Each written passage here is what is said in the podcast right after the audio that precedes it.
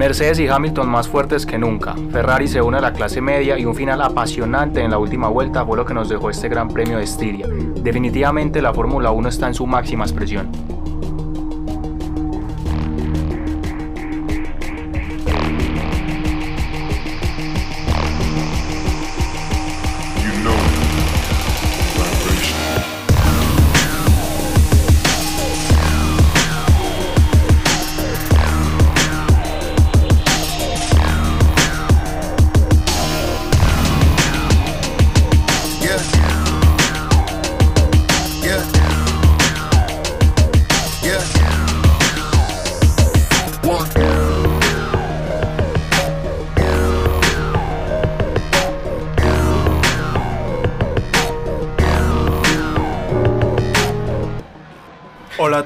Bienvenidos a este nuevo episodio de Desde la Chicane, este podcast en el que analizamos, hablamos, opinamos, conversamos de todo lo que pasa en cada gran premio de la Fórmula 1. Eh, antes de empezar, saludo a mi compañero de micrófonos.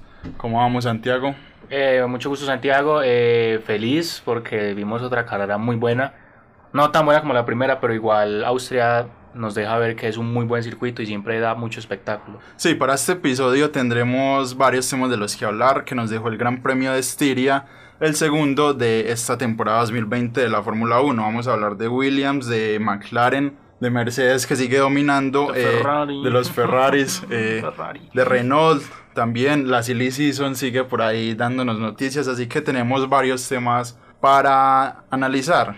Así que empecemos. Empecemos entonces. eh, qué carrera tan distinta. Es increíble cómo pasando un fin de semana puede cambiar tanto la carrera y las condiciones en un mismo circuito. O sea, vimos prácticamente en la, en la clasificación otra carrera totalmente diferente. Había lluvia, lo que eh, permitió que se abriera más como esa incertidumbre. Así que vamos a hablar primero en este bloque sobre todo lo que nos dejó la quali con lluvia. ¿Cómo la viste esa quali con lluvia? Sí, como bien contás, eh, una, un fin de semana muy distinto, la misma carrera pues, pero una clasificación en lluvia que la verdad a mí me gustan mucho las carreras, las clasificaciones en lluvia porque deja mucho ver ya no como en la potencia de lo que es la escudería como tal, sino ya la habilidad que tiene el piloto tras el volante.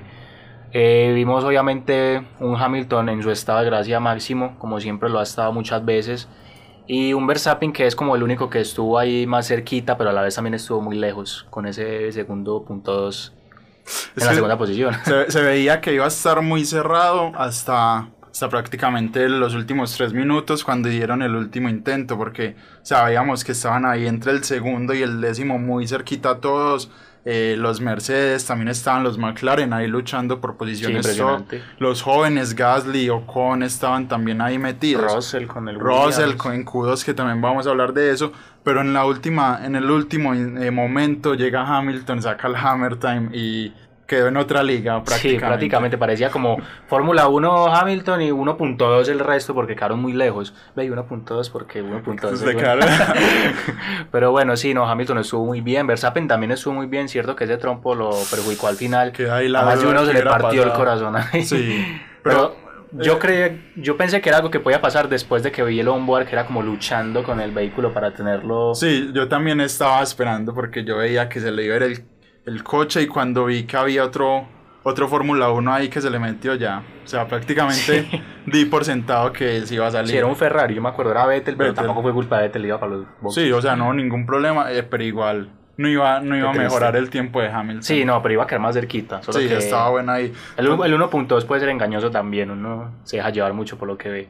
Pero igual no hay que desmeritar esa Ah, no, obviamente no. de, de Hamilton que a mí personalmente me cayó la boca. O sea, todo mundo dice que bueno, que tiene un carro mejor, pero el carro Sí, hay que manejarlo y Bottas tiene el mismo carro y quedó un segundo. Sí, Entonces, para ser campeón necesitas un poco de los dos. Un buen coche, pero también necesitas una buena habilidad en el volante. eh, hablemos de, de nuestro primer piloto que sorprendió en esta quali que fue Russell, llegando a la Q2. Q2. Q2, un Williams que no llegaba, si no estoy mal, desde el 2018 En Brasil con a la Sirotkin, Q2, ese sí. mismo.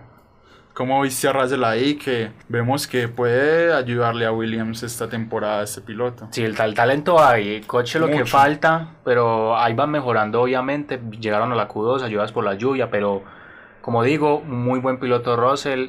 el pupilo de Mercedes, yo creo que le va a poder ayudar mucho a desarrollarse a Williams pues con esos problemas que está teniendo últimamente.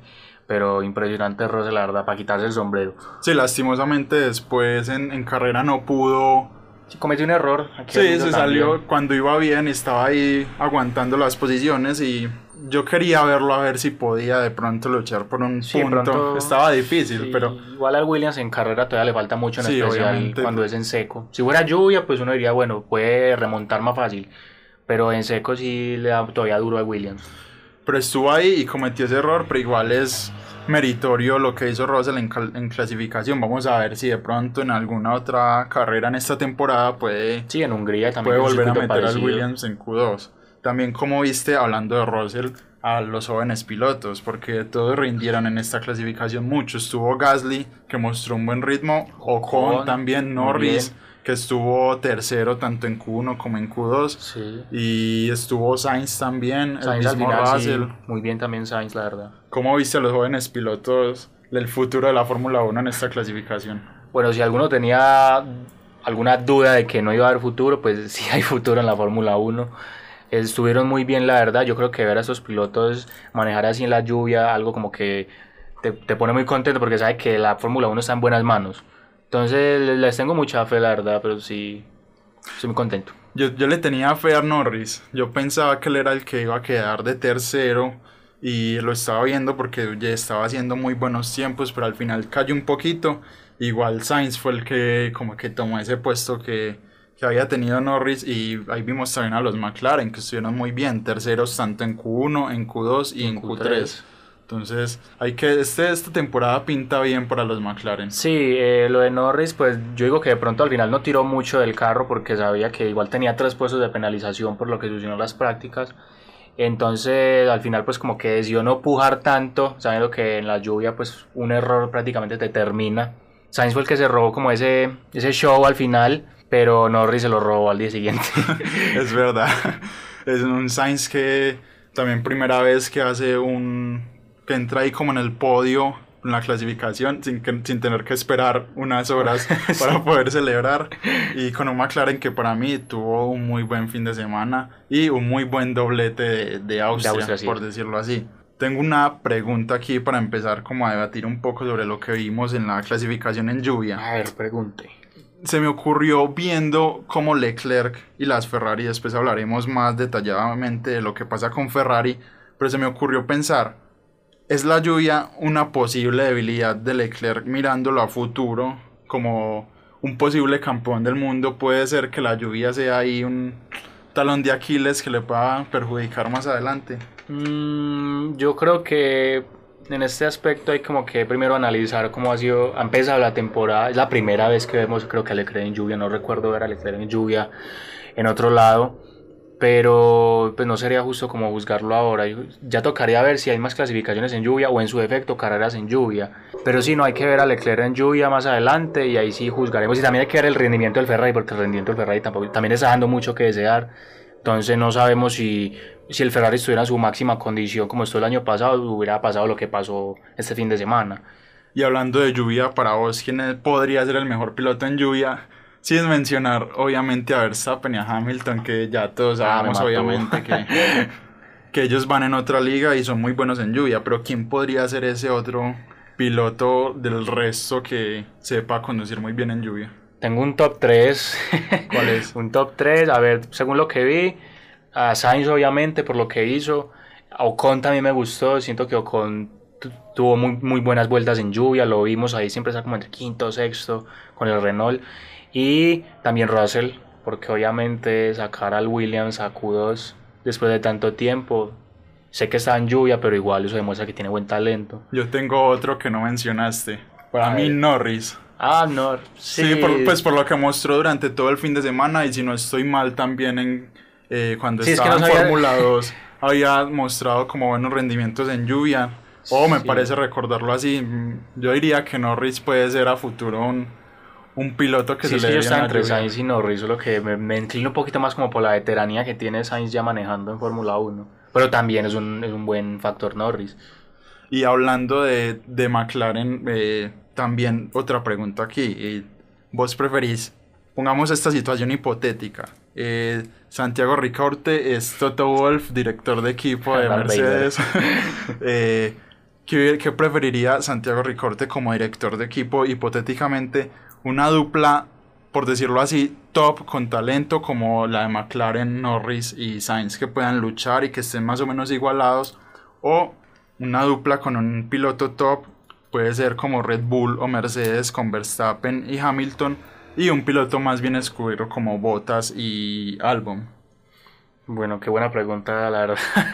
Muy buena. Eh, a ver, yo siendo Toto Wolf, si tuviera un equipo top como Mercedes, obviamente uno piensa que la mejor opción sería como tener talento por los dos lados, pero a uno también como director le daría como miedo porque si sabe que esos dos pilotos tienen un coche perfecto como para ganar, puede que pase un Rosberg Hamilton otra vez, aunque estén muy arriba, muy arriba. eh, eso vendría siendo como un choque muy fuerte en el equipo, vendría habiendo muchas chispas. Yo creo que lo que menos quiere un, un, director es eso. Yo creo que por eso fue que Mercedes buscó al final la Botas de trabajo de escudero. Si bien Botas ya ha evolucionado mucho, ya creo que Botas ya se cree que puede ser campeón del mundo. Entonces, que todavía tiene una buena relación con Hamilton, pero uno no sabe también cuando... Ha tenido sus, sus altibajos. Sí, sus altibajos. Entonces yo creo que teniendo un equipo top prefiero una dupla entre, entre piloto top y un escudero. La cosa es también en la lucha por el campeonato, porque si bien por equipo, por pilotos eso podría ser muy bien porque le estás dando todas tus prestaciones al piloto que para ti va a quedar campeón, pero en constructores también puede ser duro ahí, porque si hay otro equipo que está luchando también por ese primer puesto y ese otro equipo en sus dos pilotos puntúan bien, ahí estaría también la duda, aunque obviamente te estoy de acuerdo contigo en la parte de que puede ser muchas disputas para el Es equipo. que, sí, es que los dos tienen dos sus altibajos, la verdad. Porque si vemos a Ferrari, Ferrari en los últimos años ha tenido, por lo, menos, por lo menos en 2017-2018, tuvo un coche como para salir campeones. Sí. Pero yo creo que ahí lo que los mató fue un problema ya como de equipo, de estrategia, porque Kimi Raikkonen fue muy buen escudero de Vettel. Yo creo que nadie puede decir que No, Kimi Raikkonen Kim- no Kim- hizo su labor. Y era muy bueno porque igual también cuando tenía que eh, tomar puntos Los eh, tomaba. También podía ayudar a Vettel y nunca estaba ahí como en esa riña de, de las direcciones de equipo que puede pasar de pronto o que pasó con Hamilton y Rosberg. Sí, exacto. Y ahí si comparamos ya al Ferrari del año pasado, tuvimos mucha chispa para ser el primer año de lo que fue Vettel con Leclerc. Leclerc. El mejor ejemplo es Rusia. Como un 1-2 de Ferrari se convierte en un 1-2 de Mercedes al final. Entonces, sí, tiene sus, los dos tienen sus altibajos, pero yo creo que eso ya depende cómo lo maneje el equipo. Yo creo que Leclerc entró el año pasado, fue por todas. Sí. Entró, Claro, porque él es un piloto joven y tiene muchas ganas de cumplir su sueño que es ser un campeón de la Fórmula 1. Sí, Entonces, hacía fan también. A mí antes me ha sorprendido la buena relación que han tenido Sainz y Norris. De Sí. También me da curiosidad ver si el otro, si el próximo año Norris puede tener esa misma relación con Richard. Sí, yo creo que es algo más de Norris, no tanto Sí, de sí. Sainz, sino de la forma de ser de Norris. Sí, exactamente. Yo creo que ya con Richard ahí sí va a ser incluso aún más... más de, relación. ami- ah, de amigos y eso. Bueno, eh, vamos a nuestra primera pausa. Eh, Este primer bloque tocamos un poco todos los temas de lo que nos dejó esta quali del Gran Premio de Estiria. Y ya en el siguiente bloque vamos a meternos de lleno en la carrera, que también tenemos varios temas ahí para hablar. Ya volvemos.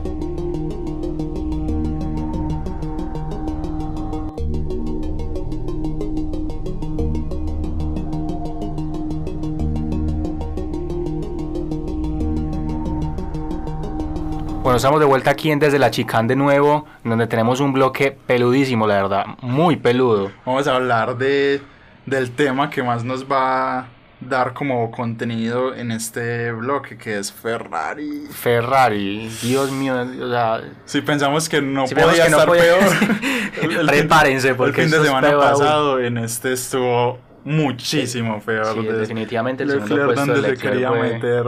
Yo no sé qué vio, yo creo que ni Senna, ni él, ni siquiera la frase de Senna de que vio un gap y como un piloto de carreras Mm. fue por él, porque no había gap, No, no, no. verdad. O sea, no- se lo inventó, lo vio, se lo imaginó ahí en las montañas y Sí, se quiso meter. o yo no sé si se le olvidó que ya no estaba en manejando en el juego de Fórmula 1, sino que ya era Fórmula 1 de verdad. Esto ya no era Sims Racing. Eh, Ferrari, este fin de semana, otro fin de semana desastroso para esta escudería italiana desde la quali. Como Sí, dicen por ahí, desde el desayuno se sabe lo que va a ser el almuerzo Sí. porque Ferrari en quali, el noveno. no podía ni siquiera pasar a los Renault, a los Racing Point, a McLaren. Yo lo veía y decía, en serio, este es Vettel, esto es una Ferrari.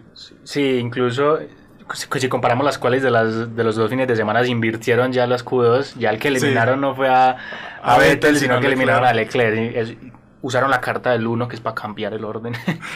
Pero lo de Ferrari, uy, no. O sea, si así es con, si así es con mejora, yo no sé cómo será sin mejora. Según Binotto, no les funcionaron como wow, en serio. No nos dimos cuenta. no dieron ni cinco vueltas. No, no, no.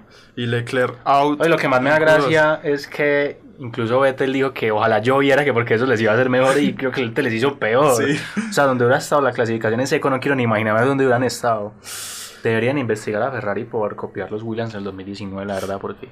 Yo no sé qué va a pasar esta temporada si Ferrari no mejora porque va a estar, se les va a hacer larguísima. Sí. Ferrari en carrera, eh, Leclerc no sé dónde se quiso meter ahí en la curva 3 y tocó a Vettel resultando al final tanto el retiro de los tanto que se critica a Vettel, yo creo que hay que criticar también a Leclerc obviamente. lo que hizo Vettel fue un, una víctima prácticamente de lo que pasó ahí. No, es que de hecho, es que yo pienso. Yo creo que Vettel sintió lo que sintió Verstappen en Singapur en 2017. ¿Dónde carajos cojo acá? Yo creo que Leclerc no sé qué quería hacer, quería de pronto aprovechar las primeras curvas. Sí, yo pecó optimista, la verdad, porque es que ahí no había, no había un hueco, es que era imposible. Y el resultado fue un retiro para las dos Ferrari, otro fin de semana. Incluso los, los están investigando esa como ese choque, pero yo creo que ya después de la Ferrari le tira así como para que lo vamos a investigar ya.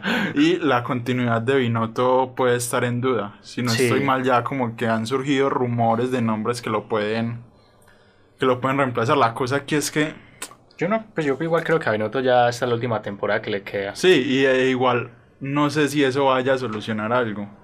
Porque Ferrari siempre lo hemos visto que es un equipo muy de sacar eh, directores de equipo, si no le sirven lo sacan pero en realidad eso no cambia nada. ¿O qué pensás ahí en ese aspecto? Yo creo que no debieron haber como sacado a Rivane tan rápido. Porque si bien no obtienen los resultados que esperaban, pero han tenido los resultados más cerca de lo que esperaban. O sea, con Arriba es donde han estado más cerca de poder ganarle a los Mercedes. Es que con Binotto no han estado ni cerca. Con Binotto de pronto... Y tampoco no sé si es como culpa de Binotto, no, no, no obviamente qué más hay. No tienen todos los toda la culpa porque igual el equipo en general, el equipo ha tenido muchos errores, que es algo también que, que le pasa mucho a Ferrari. Pero no sé, no, yo ni sabría decir dónde está realmente el, sí, es que es raro, lo el problema. porque si, si, el, si la, el culpable de la carrera, por ejemplo, es un piloto, entonces se le echa la culpa al piloto. Pero si, los, pilotos están en, el estado de gracia, la cagan en la estrategia. Entonces, como que no pueden estar como bien sincronizados todos. Como uno ve, por ejemplo, a Mercedes, que son como un perfecto relojito que siempre Mercedes, Mercedes es muy criticado, pero Mercedes es como el, perfecto ejemplo del trabajo en equipo, de cómo se debe hacer. Claro. Y cuando se cometen errores, no se le echa la culpa a este ni a este, sino como que se busca qué, en qué se falló. Y de hecho es muy raro verlos fallar. O sea, uno ve un Mercedes fallando y es antes la sorpresa. En cambio, en Ferrari es lo contrario. O sea, verlos que están todo bien es la sorpresa. Es como que, wow, ¿qué está pasando aquí? Pero bueno, no sé la verdad qué, le espera a Ferrari. Hay que ver en Hungría con las supuestas mejoras que van a llevar. Eh, los Renault también estuvieron bien en este gran premio. Vimos ahí una lucha muy buena de Richardo y Ocon al principio, en, en mitad, eh, pero Lástima y ese retiro sí, lástima Ocon, está haciendo una muy buena carrera. A comparación del, del, primer Gran Premio de Austria, donde vimos de pronto un Ocon un poco retrasado en cuanto al ritmo con Richard. Sí, era su primer carrera después de un año. Yo creo que, que también estaba cogiéndole como el tirito otra vez a lo que es el Renault. ¿Crees ahí que Ocon de pronto le pueda dar lucha a Richard ahí en ese en, el, en la batalla de compañeros? Uh, sí, totalmente. Yo creo que sí. Ocon, tiene la habilidad, Ocon ya ha tenido experiencia en Racing Point. Creo que es el que tiene, bueno, tenía en su tiempo el récord como de más carreras seguidas sin abandonar. Casi dos temporadas o una, no, no recuerdo bien. Pero Ocon tiene la salsa para poder ponerse las duras a, a Ricciardo antes de que se vaya y venga Alonso que por cierto es otra noticia muy grande. ahora también hablaremos de eso. el pan de la boca. Alonso, se está adelantando, estábamos adelantando los temas, pero igual, sí, es, vamos a ver cómo Con también lucha ahí con Alonso. Ahí yo creo que es una, de pronto no, seguir. no vaya a pasar lo de Ferrari el año pasado con un experimentado y un joven que quiere arrastrar. Arrasar con todo. No, pero no creo que pase. la- no creo que pase.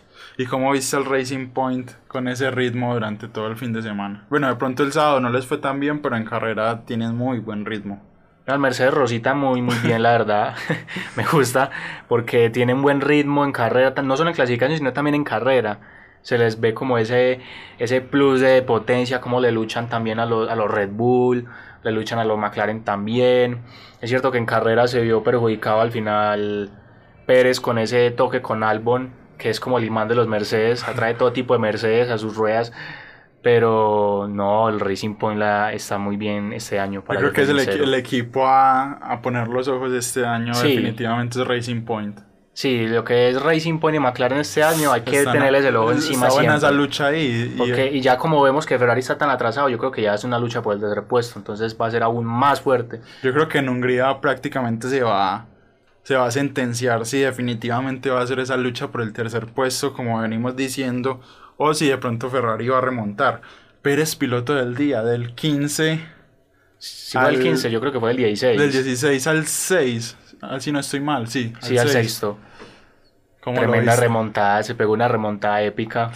De las que Pérez, para mí Pérez es un piloto top de la Fórmula 1. Sí, ya es un veterano, como lo dije la semana pasada, ya es un veterano de la Fórmula 1. Eh, tuvo una mala clasificación. Creo Nos- que era porque eh, los dos Racing Point tenían el, la configuración de seco, entonces como sabían que en la carrera iba a ser en seco, no la quisieron sí, cambiar más bien para como que para asegurar una buena carrera Sí. no arriesgaron tanto en la clasificación. Valio es un riesgo muy grande, para serte sincero, porque no siempre que se arranca de decimosexto uno Sí. espera una remontada tan grande. Y sobre todo que al arrancarse tan atrás y con tantas tantos carros por pasar, puede haber toques o puede ser duro, se puede estancar, pero esta vez le funcionó Pérez totalmente, alargando un poco los neumáticos también como él lo sabía hacer y Sí, una muy buena carrera del mexicano. sí, lástima al final, como digo, lo de Albon. Yo creo que hasta incluso tenía potencial de cuarto puesto, porque es que Albon nunca estuvo ni cerca de los top 3, entonces al final con Pérez ahí empujando, empujando. Obviamente adelantar en Austria es muy duro y también donde intentó Y meterse. esa curva que Sí. siempre da problemas también. Y estuvo cerca, pero es igual. También llega un momento donde el, el Red Bull, por menos eh, ritmo que tenga, igual. Yo creo un que coche sí. muy bien sí. parado en pista. Y le iba a dar muy duro a Pérez pasarlo igual, pero bueno. Pero al final, coche ahí, la verdad. hay al final coche. perdió solo una posición, tampoco fue tan mal. Pero pudo ser peor también. Sí. pudo ser peor ahí. porque ese final a menos de dos décimas. Es muy cerca, entre tres coches a menos de dos décimas. Incluso a Stroll le sacó como 60 décimas nada más. Es que yo creo que hasta Stroll un poco cerró ahí a Ricciardo para que no como que, ¿pa' los dónde vas? pasara ¿pa' dónde los dos. ¿Y cómo viste a Stroll?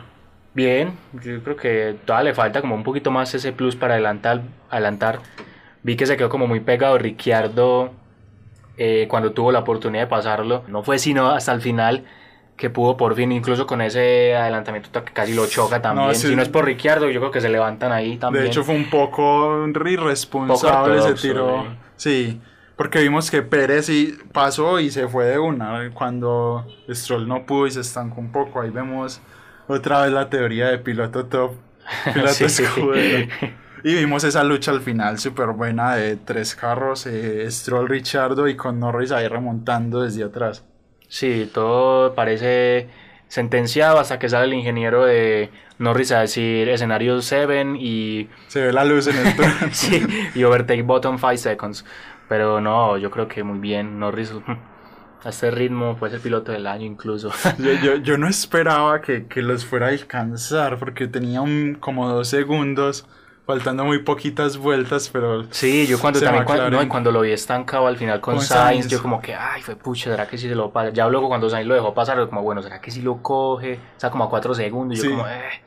Lo No que sé. necesitaba era aire limpio porque apenas pudo empezar hasta a meter vueltas rápidas y alcanzó muy rápido a, esa- a ese trencito que había ahí de Stroll y Sí, Richard. también lo ayudó mucho Stroll con ese con esa tirada al Sí, final. yo creo que ahí le ahorró ahí una ahorró. vuelta de... Sí, ahí, ahí le recuperó casi, sin mentirte, por ahí creo que un segundo en esa sola maniobra y ahí fue donde se pudo pegar prácticamente. Estuvo muy buena esa, esa lucha, de hecho, O sea, yo creo que fue, si bien la carrera no estuvo tan aburrida, no fue tan emocionante como el primer Gran Premio de Austria, pero Norris le dio ahí el picante que, Al que final, esperamos. y como siempre, al final. con esas últimas final. vueltas, creo que Norris ve la, la última vuelta y es momento de sacar todo túnel, mi sí. talento.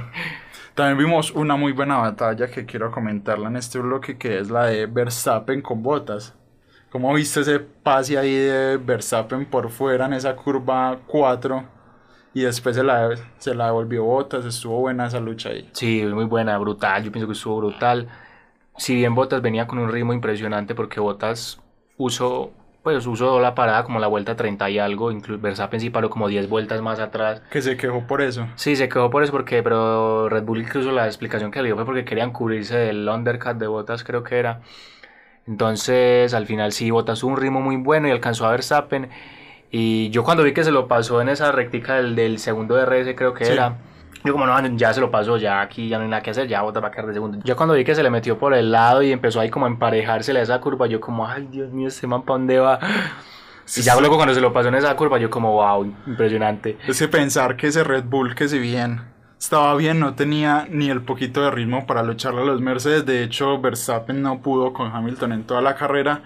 Y le, da, le devuelve ese adelantamiento ahí. Y justo en esa zona, en esa curva que como que todos los pilotos pasan muy cerquita. Y Verstappen, yo hasta pensé que se podían tocar ahí. Porque Sí. si- siempre que hacen eso se tocan. Se tocan, sí. Y pero Creo que fue la única no. vez en todos los dos fines que nadie se tocó ahí. Verstappen lo siguió bien y después obviamente tenía la cuerda y pudo, pudo devolvérsela, darle la batalla. Como, Por otra vueltica más, ya la vuelta siguiente ya Sí, sí, nada obviamente que él hacer. se la lo iba a pasar botas en cualquier momento, pero por lo menos le dio esa lucha ahí.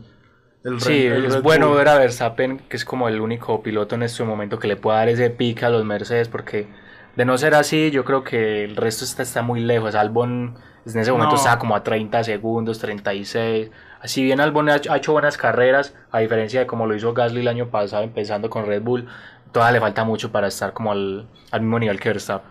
No, igualmente yo creo que si tampoco estuviera Verstappen, hasta Hamilton se iría solo, porque Bottas ahí tan, no creo que le hubiera seguido el ritmo a un Hamilton, que de hecho no hablamos de él en este bloque, pero es que, Es que estuvo en otro nivel. o sea, Hamilton Es que se lo- consagró sí, prácticamente. como lo dije en el podcast pasado, eh, Hamilton tuvo- ha tenido muy buen ritmo de carrera. Si bien en clasificación hay veces Bota lo supera, pero en carreras que cuando Hamilton tiene vía libre se va.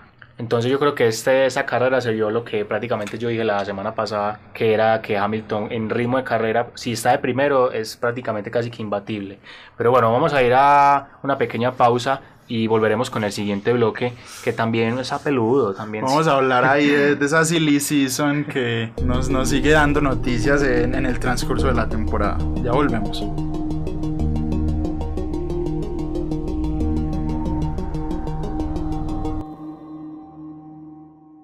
Estamos de vuelta aquí en este episodio, segundo episodio de Desde la Chicane, con, eh, hemos venido hablando del Gran Premio de Estiria, este segundo Gran Premio de la temporada en Austria de nuevo y ahora vamos a pasar a, vamos a salir un poco de los circuitos para hablar de lo que pasa fuera de los circuitos. con esta silly season o con esta temporada de fichajes que está muy buena. Hay muchos rumores. También la FIA confirmó dos nuevas carreras más. Vamos a ir. Se ve que con el tiempo vamos a ir rellenando ese calendario que está un poco incierto hasta ahora.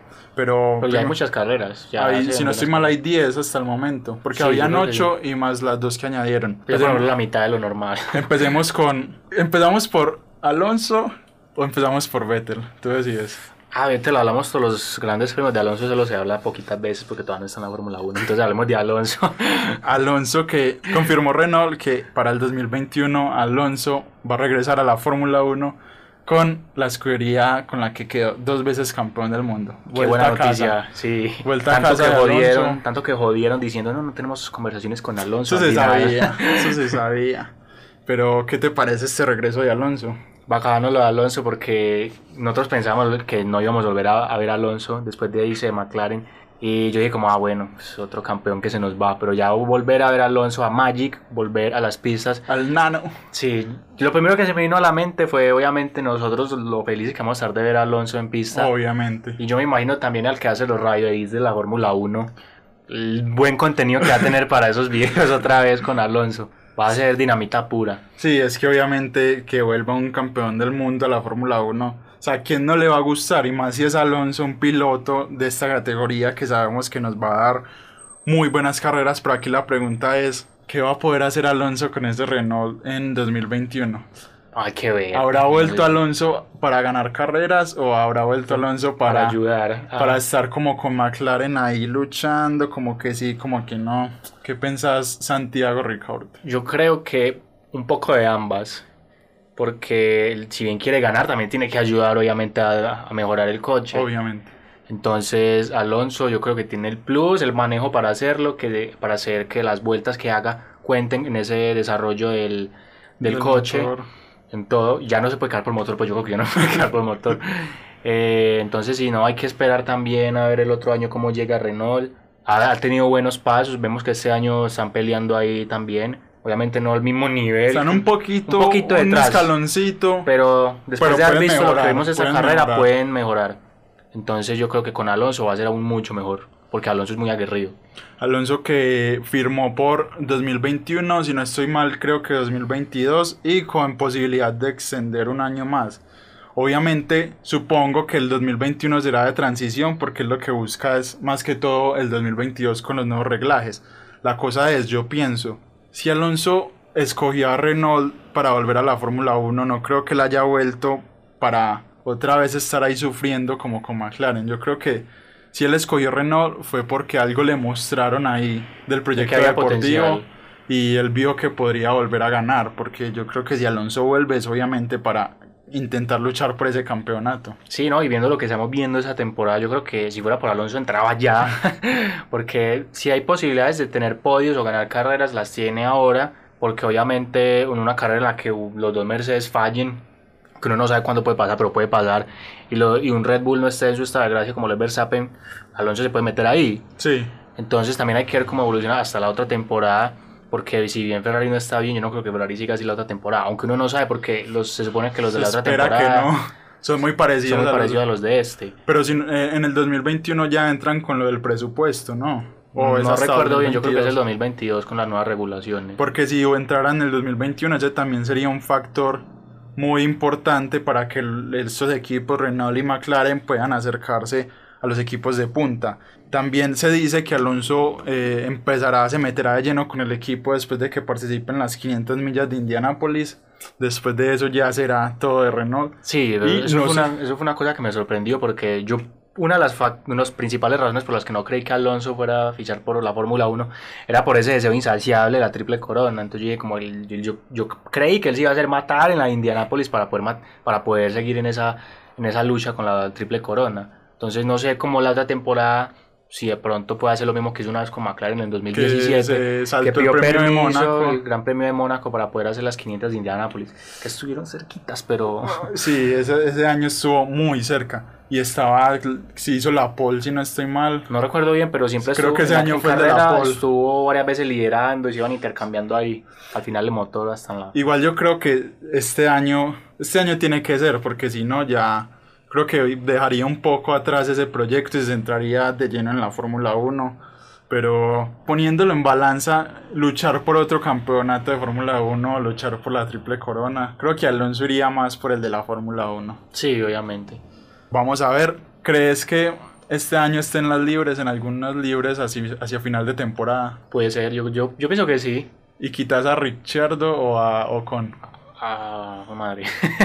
Ahí sí, yo creo que yo creería, no, que Ricciardo, yo creo que Ricciardo, Y Richardo se dejaría. que yo creería que sí, Ricciardo es, es buena gente. Aparte Ricciardo ya sea para McLaren, yo creo que ya le importa Sí, un que ver. si lo sacan o no. Eh, también va a ser muy, muy a la expectativa cómo puede ser esta combinación con Ocon. Además, como hablamos antes, puede que le venga bien al equipo con esa dupla y con Ocon, que también es un piloto que tiene, es una promesa, por decirlo así, todavía. Sí, Así igual que- con lo de los libres, pues también uno no sabe por qué. Yo, yo veo que los equipos le están dando mucha prioridad como a los, a los equipos de las escuelas Sí, de la escudería. No me acuerdo cuál era el de Renault, creo que era, creo que es el, el chino. sí, yo, Guangzhou, algo así, no me acuerdo bien. Pero yo creo que le daría más prioridad a él. Falta ver si Alonso también al final le darían esa prioridad también. Y falta ver si Alonso si quiere como este año meterse a las libres o espera de lleno hasta el otro año. No creo que tampoco Ay, tenga ¿vos tanta crees que va a prisa. esperar hasta los... Yo creo que Sí. si tiene la oportunidad de meterse, hoy mismo se mete, yo estoy seguro. Bueno, ahora pasemos al segundo tema candente de esta silly season. Vettel, que hay rumores, vi rumores, Verstappen dijo que, que no le molestaría ser compañero de Vettel. Horner dijo que, que perder a Vettel era una gran pérdida para la Fórmula 1. Hay rumores de que uno de los socios de Red Bull quiere a Vettel. Hay rumores de que Lawrence Stroll, Stroll papá, quiere a Vettel para el otro año en Aston Martin. Entonces, Vettel le está moviendo de una manera esos puestos que quedan. ¿Qué pensás vos? ¿Cómo ves a Vettel ahí? Red Bull, Aston Martin. Si es Aston Martin, se va Stroll hijo o se va Pérez. Pérez tiene contrato el otro año. Sí, eh, está difícil lo de Vettel porque no sabemos quién lo quiere más, si Red Bull o, o Aston Martin. Al final todos son rumores, uno no Sí, sabe qué estará obviamente. pasando. A lo mejor en este momento esa Vettel va durmiendo y Lawrence Stroll ahí el, cliqueándole al WhatsApp, haciéndole spam. O puede ser Horner también. Pero no sé, yo creería que pronto tendría como más posibilidad de entrar a lo que es Red Bull por su pasado ahí. Yo creo que tiene más relación con lo que es Horner. Y no sé si Vettel esté tan dispuesto como a meterse a ese, a ese gamble de lo que va a ser Aston Martin. No sabemos cómo va a entrar Aston Martin. Pues viendo cómo está Racing Point hoy en día, Podría puede, entrar entrar, puede entrar con mucha potencial. Entonces yo creo que Vettel tiene una decisión dura. Yo en este momento, con la fuerza con la que están los rumores de Aston Martin, yo creo que Vettel va a terminar yéndose ahí. Vettel que está muy tranquilo, siempre le Sí. preguntan y él va y él deja todas las posibilidades abiertas, dice que ha hablado con equipos, entonces no se sabe. Pero Aston Martin obviamente tener a Vettel, la- un cuatro veces campeón del mundo en su primera temporada, está bien. Ahora, para mí el que debería salir es obviamente Stroll, porque Pérez Pérez es stop y no lo pueden quitar. De hecho, se supone que tiene contrato y quitarlo sería, Sería, una sí. gran pérdida económica también para el equipo. Sí, exacto. Y no, no tendría lógica también quitar a Pérez, porque es que Pérez ha ayudado mucho en el manejo del desarrollo de lo que ha sido Forcina, en este caso ya Racing Point. Hasta legalmente. Legalmente también Racing, perdón, eh, este Pérez aporta muchos patrocinadores, la verdad. Aunque igual Vettel también vendría con... Sí, pero entre Vettel y, y Pérez yo creo que harían mejor dupla económicamente Obviamente. y también deportivamente. Obviamente está el factor ahí de que de hijo. Stroll y, Lance Stroll. Pues yo creo que los negocios se tienen que dar de un, de un lado de la familia. Entonces Ese- no sé. Ese es el dilema. Si Lawrence Stroll lo que quiere es ganar plata y que le vaya bien al equipo, deja a Vettel y a Pérez. Sí, Si lo que quiere es como que mimar al hijo, pues deja al hijo. porque ese es el dilema grande que va a tener Lawrence, Lawrence Stroll. Sí, a, a ojo, apostar por sí. la- los negocios y lo económico, la- el lado empresarial o el lado de padre con Stroll. Aunque también otra salida podría ser buscarle un equipo a Stroll también, a Stroll hijo. Está Alfa Romeo, está Haas también. Williams no creo porque ya Sí, ya confirmaron los dos sí. equipos, pero todavía hay cuatro posiciones donde Stroll hijo podría irse, podría seguir desarrollándose y bueno, volver cuando Pérez se vaya en un tiempo. Sí, igual también hay otro factor que si de pronto Stroll lo ilumina la Virgen y empieza a arran- como un motor, como un tiro toda la temporada y supera a Vettel, eh, perdón, a Pérez, Nada, ya ahí. nada que hacer. Entonces Pérez, lo siento mucho, pero creo que te toca irte para otro equipo. Vamos a ver, vamos a ver. Igual, otro factor ahí es que Lawrence Stroll es el que pone el nombre, pero no es el que hace todas las decisiones de la junta directiva. Sí, Entonces, exactamente. Hay muchos factores, la verdad. Esa está buena, esa está buena y también da un poco de luz y de expectativa por ver cómo va a ser este Aston Martin si llega Vettel el otro año. A mí me gustaría verlo, me gustaría ver a Vettel en, En otro equipo, color otro distinto. equipo. Sí. Y en un equipo que tiene un potencial de mejora, como lo ha hecho Racing Point desde el año pasado y en este, un equipo nuevo podría ser. Y me gusta esa dupla Vettel-Pérez, creo Sí, que es muy buena la verdad. tienen, a mí me gusta. se complementan muy bien. Sí, sí. Vamos a ver cómo. Esperemos que, si no estoy mal, antes de, de terminar el segundo Gran Premio de Gran Bretaña, ya se van a, Tienen que tomar una se decisión. van a saber más noticias de esto, que lo hablaremos en su momento, a ver qué tan equivocados o acertados estuvimos. sí. Otra noticia que, que se dio por esta semana es la confirmación de dos nuevos grandes premios más. Eh, Está Mugello, que Es la primera vez estará por primera vez en, en la Fórmula 1, y mm, Rusia con Sochi. Rusia. Incluso están diciendo que en Rusia de pronto ya pueden entrar aficionados. estaba Sí, viendo. Eso no vi eso. un pequeño rumor que supuestamente tienen pensado como vender boletos para Los rusos, Los rusos son unos locos. Le dan a lo que sea. sí. Eso es nada que el vodka no cure. Y Mugello, también después de Monza, va a estar otra fecha en Italia con un nuevo circuito. La verdad, no, No sé no he visto muchas sí. carreras ahí. No, yo la verdad Mugello solo lo veía como por los cuando hacía Ferrari que daba unas vueltas, hay unas prácticas Sí. que tales. No sé qué tan motivados van a estar los, los, los tifosi de ir a, a estos dos grandes premios, depende cómo evolucione de aquí hasta Italia, pero al ritmo que va no creo que tengan mucha emoción de ir a esos grandes Ojalá mejoren de aquí a eso. Y eso da paso a hablar un poco de, de estos posibles nuevos circuitos que vamos a tener este año, que de hecho se me olvidó hablarlo en el episodio pasado, pero también está por ahí el rumor de Portimao en, en Portugal.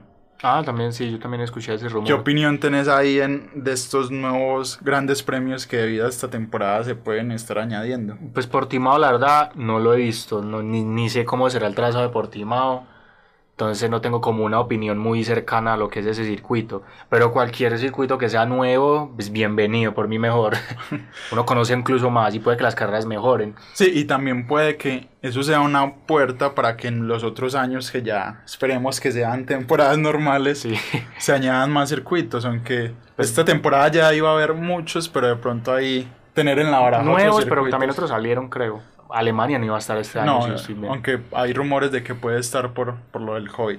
Pero sí, Alemania no iba a estar, iban a estar Vietnam, Holanda, que yo tenía muchas ganas Sí, de verlo, pero, Qué ganas de me- nos quedamos comer Sambord. pero vamos a ver Mugello que nos, que nos puede dar por allá. Es un circuito cerrado, yo lo he visto es cerradito. Yo creo que puede dar buen espectáculo ahí. Es muy de trazado antiguo, como, como esos circuitos de, Sí, es de muy la vieja es escuela, estilo Silverstone, Hungría también. Hungría, como esos circuitos europeos de la vieja escuela. Va a estar muy bacano y también hay que esperar a ver qué otros circuitos y qué otras grandes fechas se, se confirman para este año, que todavía está ese calendario ahí un poco... Sí, eh, si bien es cierto, no creo que sean las mismas 21 carreras, No. pero Ellos dicen que por lo menos esperan 15. 15, de 15 a 18. Sí, pero por lo menos que puedan hacer las máximas carreras posibles para mitigar de lo que fue esa gran espera que tuvimos. Pasemos a Mercedes renueva Botas. ¿Qué opinión tienes de esto 2021? Botas que estaba luchando ahí por esa renovación y la consiguió. Solo le bastó dos carreras para conseguirla. No, bien, yo creo que Mercedes hace bien en retener. Si a Mercedes le dan los resultados, siguen quedando campeones, independientemente del orden que sea, y Mercedes sigue renovando esa ficha de pilotos. Yo creo que es lógico lo que están haciendo. Bottas es un piloto que ha evolucionado mucho, si bien ya lucha por carreras, pero sí en los casos que tiene que hacer de escudero lo hace. Entonces yo creo que han hecho bien, la verdad. Y Russell se queda ahí en la expectativa que sería como ese... Pero Russell es joven Está, espera- está esperando ahí el turno. Yo creo que 2022 ya va a llegar Russell a, a Williams. Puede que sí, es que depende mucho de también que Sí, tanto. Hamilton quiera seguir. Y, obviamente y de si Ham- Bottas. sí, y también de si Hamilton ve que ya no hay más potencial o ya si quiere ir como que ya cumplió su objetivo, ya obviamente se le abre una puerta a Russell. También hay que ver cómo es Ocon, porque Ocon también es... Pero creo que Ocon ya con la partida Renault se desvinculó de, de Mercedes y no estoy mal. Yo creo que si llega uno sería Russell. Sí, yo también creo que debería... Y yo diría que en el 2022, sea por Hamilton o por Bottas. sí, Pero ya veríamos a. Russell. A ver si para mí Russell tiene un potencial de campeón. Sí, incluso cuando coge los Mercedes en prueba siempre cae primero casi. Rápidamente, ¿qué opinión sobre Renault versus Racing Point? La queja de niño, de niño chiquito No sé, de por qué, Renault. no sé por qué las quejas siempre vienen cuando las cosas no les salen como esperan. No sé por qué la, la, la semana pasada nunca, no estuvieron ni cerca de Racing Point y ahora que sí estuvieron cerca de Racing por, por un pedacito, Ahí por lo que sí sea que sea, ahí sí, este Mercedes Rosa que hombre. Entonces yo creo que lo mismo que pasó con Red Bull y, y Mercedes que le alegaron del DAS, sabiendo que el DAS ya lo habían no está usando desde las pruebas en España, yo creo que van a salir con lo mismo, de que es legal o que lo que sea que tengan lo van a prohibir el próximo año. Es un lloriqueo, la verdad, bastante... No, no tiene lógica, sí. inoportuno por, por lo que ya empezó la temporada y por lo que ya la FIA le había dado de la bala a Racing Point de que era bien. No, y que es muy normal, pues Haas hace casi que lo mismo con Ferrari.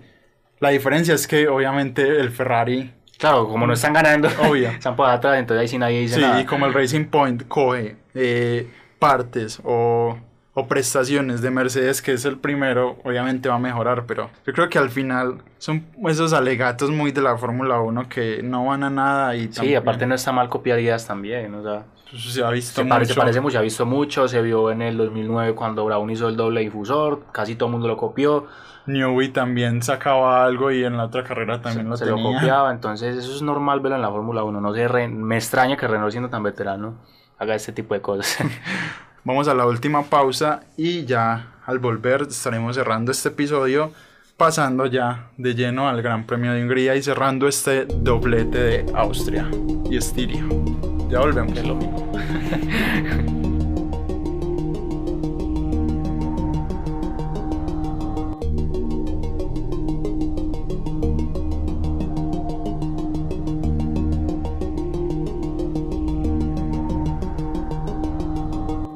Bueno, estamos aquí de vuelta en Desde la Chicán con este último bloque. Cerraremos el episodio hablando de... Las expectativas para el próximo Gran Premio de Hungría. ¿Qué nos, qué nos espera Hungría? Otro gran premio. Yo creo que Hungría siempre da muy buen espectáculo.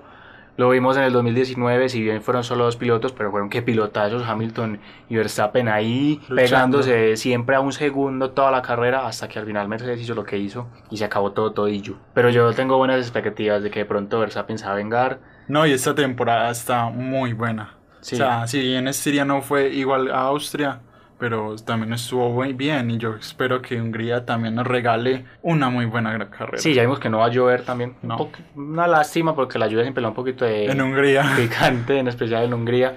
Pero igual, al ser un circuito tan vieja escuela, tan cerrado, yo creo que vamos a ver una lucha muy cerrada. No, y un cir- circuito que le da muchas posibilidades a estos equipos que tienen muy buena aerodinámica. De pronto Renault puede, eh, Red Bull, perdón, puede lucharle ahí estar un poquito más cerca de Sí, Mercedes incluso si vimos lo del año pasado, debería ser un circuito más Red Bull que que Mercedes. Hay También. que ver Otra expectativa es ver cómo va a llegar Ferrari. si con las mejoras, pues con las supuestas mejoras. Yo quiero ver a McLaren. Yo creo que McLaren van a hacer una muy buena carrera. Yo quiero ver a todos, la verdad, ya. Sí, obviamente. todos van a hacer muy buena carrera, McLaren, Renault, eh, Racing Point. Williams, ojalá. pues Williams, ojalá. Pero le doy mis fichitas ahí a, a McLaren. Sí, McLaren, que todavía está de segundo en el constructor. Sí, y tercero Norris. Vamos a ver Norris, cuánto sí. duran eso. Mejor piloto de este Gran Premio de Siria. Pérez. Bueno, menciono honor también a Hamilton porque estuvo por ahí en la porra, pero yo creo que lo de Hamilton ya es normal. Lo de Pérez fue una remontada muy buena.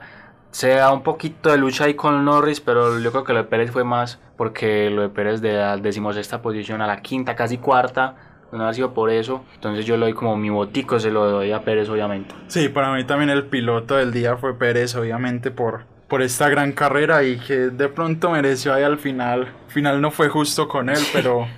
Pero, Pero no fue tan injusto tampoco, porque solo perdió una posición. Perdió una posición e igual cogió muchos puntos y remontar 10 posiciones de por sí es Ah, Sí, más en un circuito de, de corta trazada como lo es Austria. mejor piloto del doblete de Austria. Norris, ahí sí se lo doy a Norris, porque fue como el más constante de todos, no solo en clasificación, sino también en carrera. Entonces ahí mi voto es para Norris. Sí, para mí también Norris yo creo que de este comienzo de temporada es el piloto que más dio espectáculo y que más mostró su talento eh, en, este, en esta temporada hasta lo que llevamos. Vamos a ver en Hungría cómo le va. Calificación del Gran Premio de Estiria. A ver, yo la semana pasada me, me contradije que 10 de 10 y luego al final dije que era 9 de 10. Entonces yo creo que esta le voy a dar, no fue, no fue mejor que la carrera pasada, pero tampoco estuvo tan mal. Yo le voy a dar un, un 8.2 más o menos, un 8 cerrados, como para redondear, porque estuvo buena la verdad. ¿Tú qué clasificación le das? También le iba a dar 8. Sí. De hecho, pensé en darle 8,5, pero al final me quedé en 8 porque si bien Dele 8 con 1 para que sea distinto. 8,001.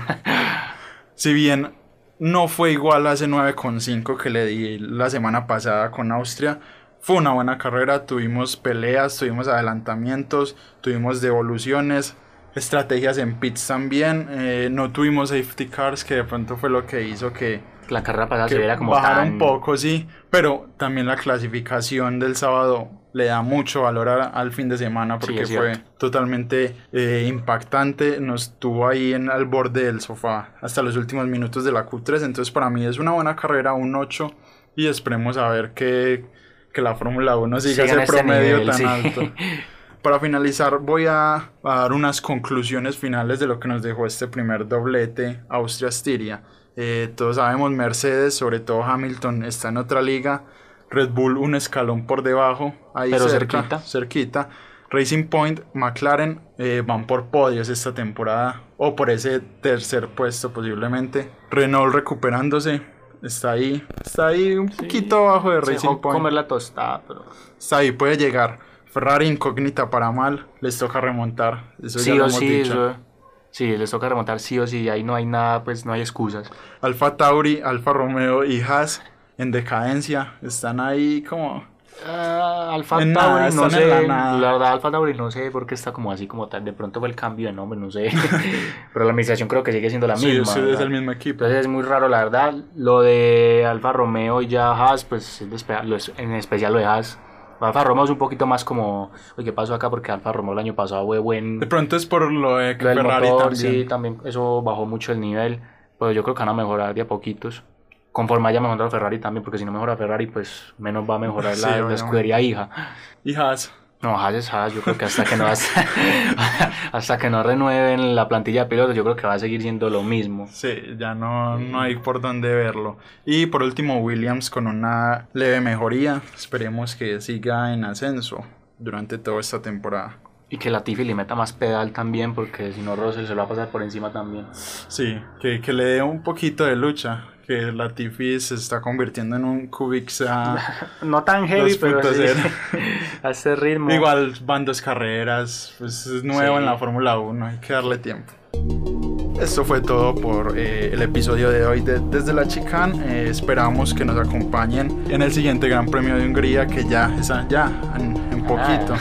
Tenemos gr- tres grandes premios seguidos. Eh, Luego dos semanas otra vez, triste. creo que es una, son dos. Son, pues sí, creo que dos semanas a principios de agosto, que es Y, y ahí tenemos otra tripleta con doble en Gran Bretaña.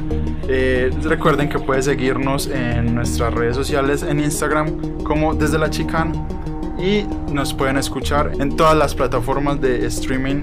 Estamos en Spotify también o en, si tienen alguna otra preferencia, ahí nos pueden buscar.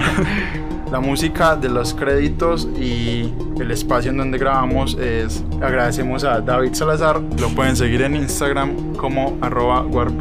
Eso es todo por hoy.